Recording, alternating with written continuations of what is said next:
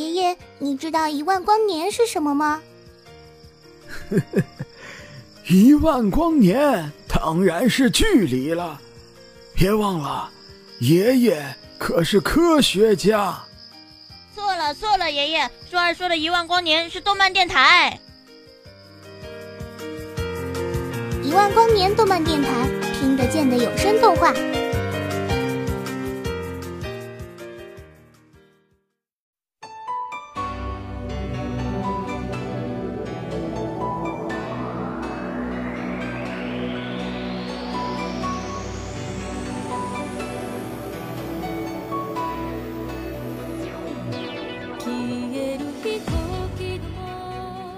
听动漫电台就听一万光年动漫电台，这里是主播闲散。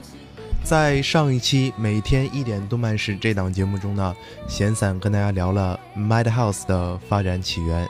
而在今天的节目中呢，闲散是打算跟大家聊一聊京都动画金阿尼。今天要聊的这个京都动画是一家日本的动画公司，众所周知是以地域名称而命名的。它的全称是京都动画股份有限公司，因为他们这个公司的作品非常的优质，所以深受中国动漫粉丝的喜爱，所以在中国呢，普遍的被称之为京阿尼。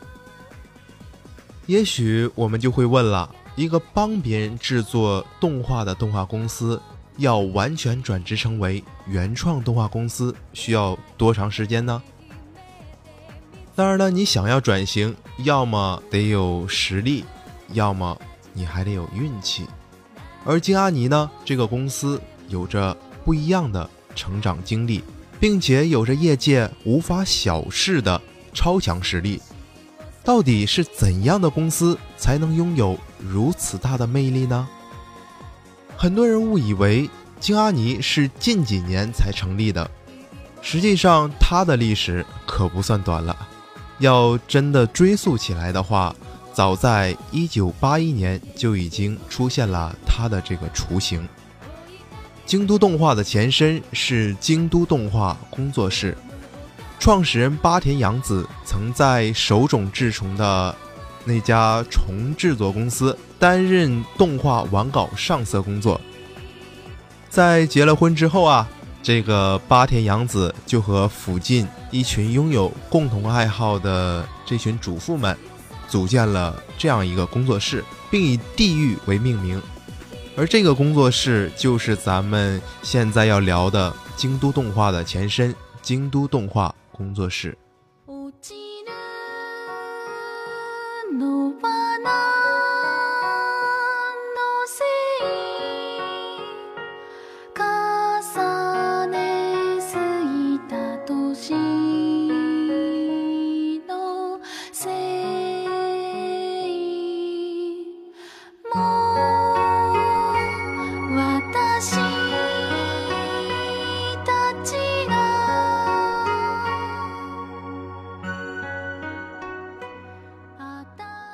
当时的这个工作室啊，是给别人家的动画公司打打下手，专门负责动画的上色工作，主要承接龙之子制作公司以及日升动画的完稿外包工作。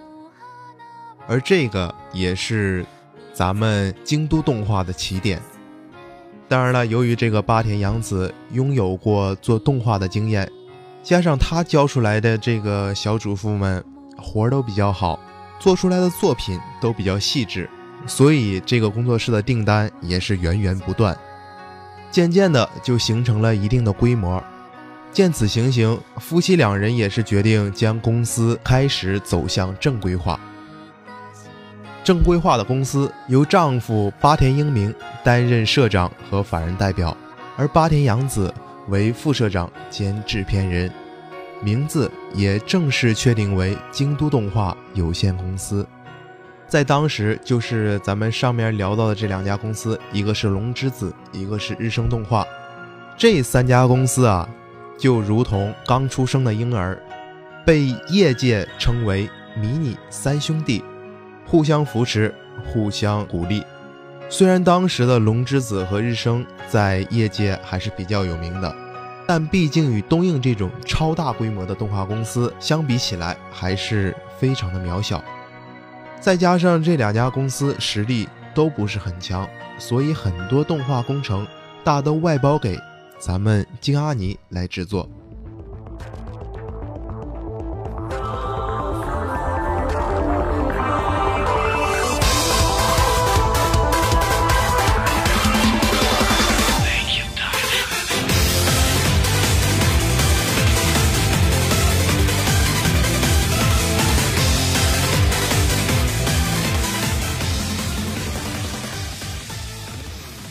而到了今天，如今的三家公司都已成为了业界的大佬，可以说是赫赫有名。在京阿尼统包业务的全盛时期，曾经拥有过四个工作室，超过一百人以上的员工，同时也承接游戏外盒设计等业务。在当时那个九十年代，众多公司纷纷也是找到了京阿尼来合作，像机器猫、蜡笔小新。犬夜叉、宠物小精灵、银魂、名侦探柯南，这些为我们熟知的动画片，都曾有京都动画公司的参与，在当时可以说也是默默无闻的英雄之一。所谓二十年磨一剑，蛰伏多年的京都动画一登场便震惊世人。推掉外包业务的京都动画，终于在两千零三年走上了独立创作之路。而走上独立创作之路的金阿尼又会经历哪些风雨呢？让我们下期节目不见不散哦！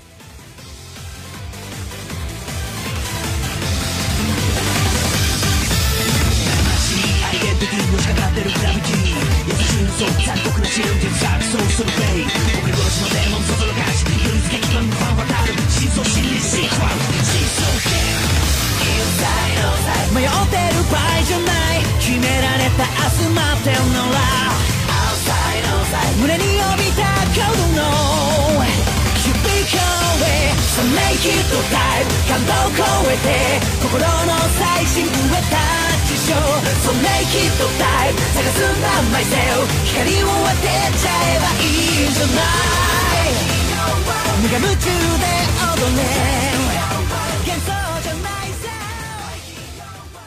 听得见的有声动画，用动漫重新定义生活。这里是一万光年动漫电台，我是主播闲散。喜欢我的作品，可以关注我的新浪微博，搜索作者闲散，琴弦的弦，散文的散。当然，也十分期待可爱的年糕听众们可以通过你收听的节目平台进行评论、转发和分享，与我们进行赤裸裸的互动。另外，我们的 QQ 认证空间正式开通啦！大家可以通过认证空间搜索“一万光年动漫电台”，也可以通过加我们的官方 QQ 号三三零零七二五五零四，把电台的空间分享给你身边喜欢动漫的朋友。我们的官方网站是三 w 点五四七七 dm 点 com，三 w 点五四七七 dm 点 com。新浪微博、今日头条、QQ 公众号、推特搜索“一万光年动漫电台”，公共微信号搜索“一万光年动漫站”。我们的听友 QQ 群是三二幺五六八八三五三二幺五六八八三五。更多好听的动漫原创有声作品，尽在“一万光年动漫电台”。下期节目不见不散。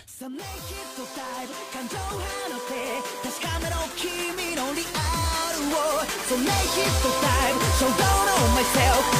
続ければいいんじゃない。Make it alive 今を超えて描くザリアルの先を。